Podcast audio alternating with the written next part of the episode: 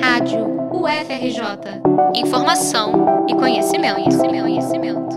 No início de outubro, a Academia Real das Ciências concedeu o Prêmio Nobel 2021 ao alemão Benjamin List e ao escocês David Macmillan. Os dois químicos desenvolveram uma ferramenta de construção de moléculas chamada de organocatálise. No Brasil, a engenheira química Fernanda Gadini Finelli, que trabalhou com David Macmillan nos Estados Unidos, também utiliza a ferramenta e aponta que há vários cientistas brasileiros excelentes. Apesar disso, nenhum ganhou um prêmio Nobel desde a criação da honraria em 1901. A falta de reconhecimento científico é consequência de outra falta, a de recursos financeiros para o desenvolvimento de pesquisas.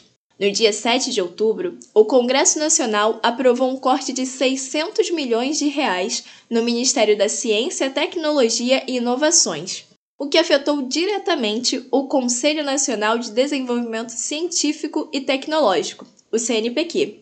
A verba corresponde a 90% do valor destinado ao Ministério e seria utilizada para custear o desenvolvimento de projetos de pesquisa e bolsas no país.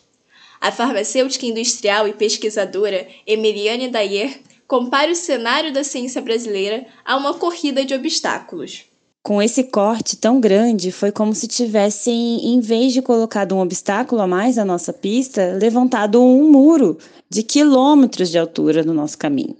E, infelizmente, com esse muro assim, não dá para continuar essa corrida. Alguns estados têm as suas próprias fundações de amparo à pesquisa, como é o caso de São Paulo, com a FAPESP, e do Rio, com a FAPERJ. No entanto, o dinheiro dessas fundações não é suficiente para apoiar todas as pesquisas desenvolvidas. A maior parte delas são financiadas com dinheiro da União, por meio dos programas CNPq e Coordenação de Aperfeiçoamento de Pessoal de Nível Superior, CAPES. Esse último é subordinado ao Ministério da Educação, mas também já cortou 8 mil bolsas permanentes em 2020. Essa é uma das principais diferenças entre o Brasil e os Estados Unidos, por exemplo. No outro país, o governo investe cerca de 476 bilhões de dólares por ano em pesquisa e desenvolvimento. O time do financiamento na ciência brasileira acaba exigindo que o país importe tecnologia estrangeira, como ingrediente farmacêutico ativo, o IFA, usado nas vacinas contra coronavírus. Ao mesmo tempo que importa tecnologia, o Brasil exporta cientistas, que são atraídos por melhores oportunidades de trabalho em outros lugares.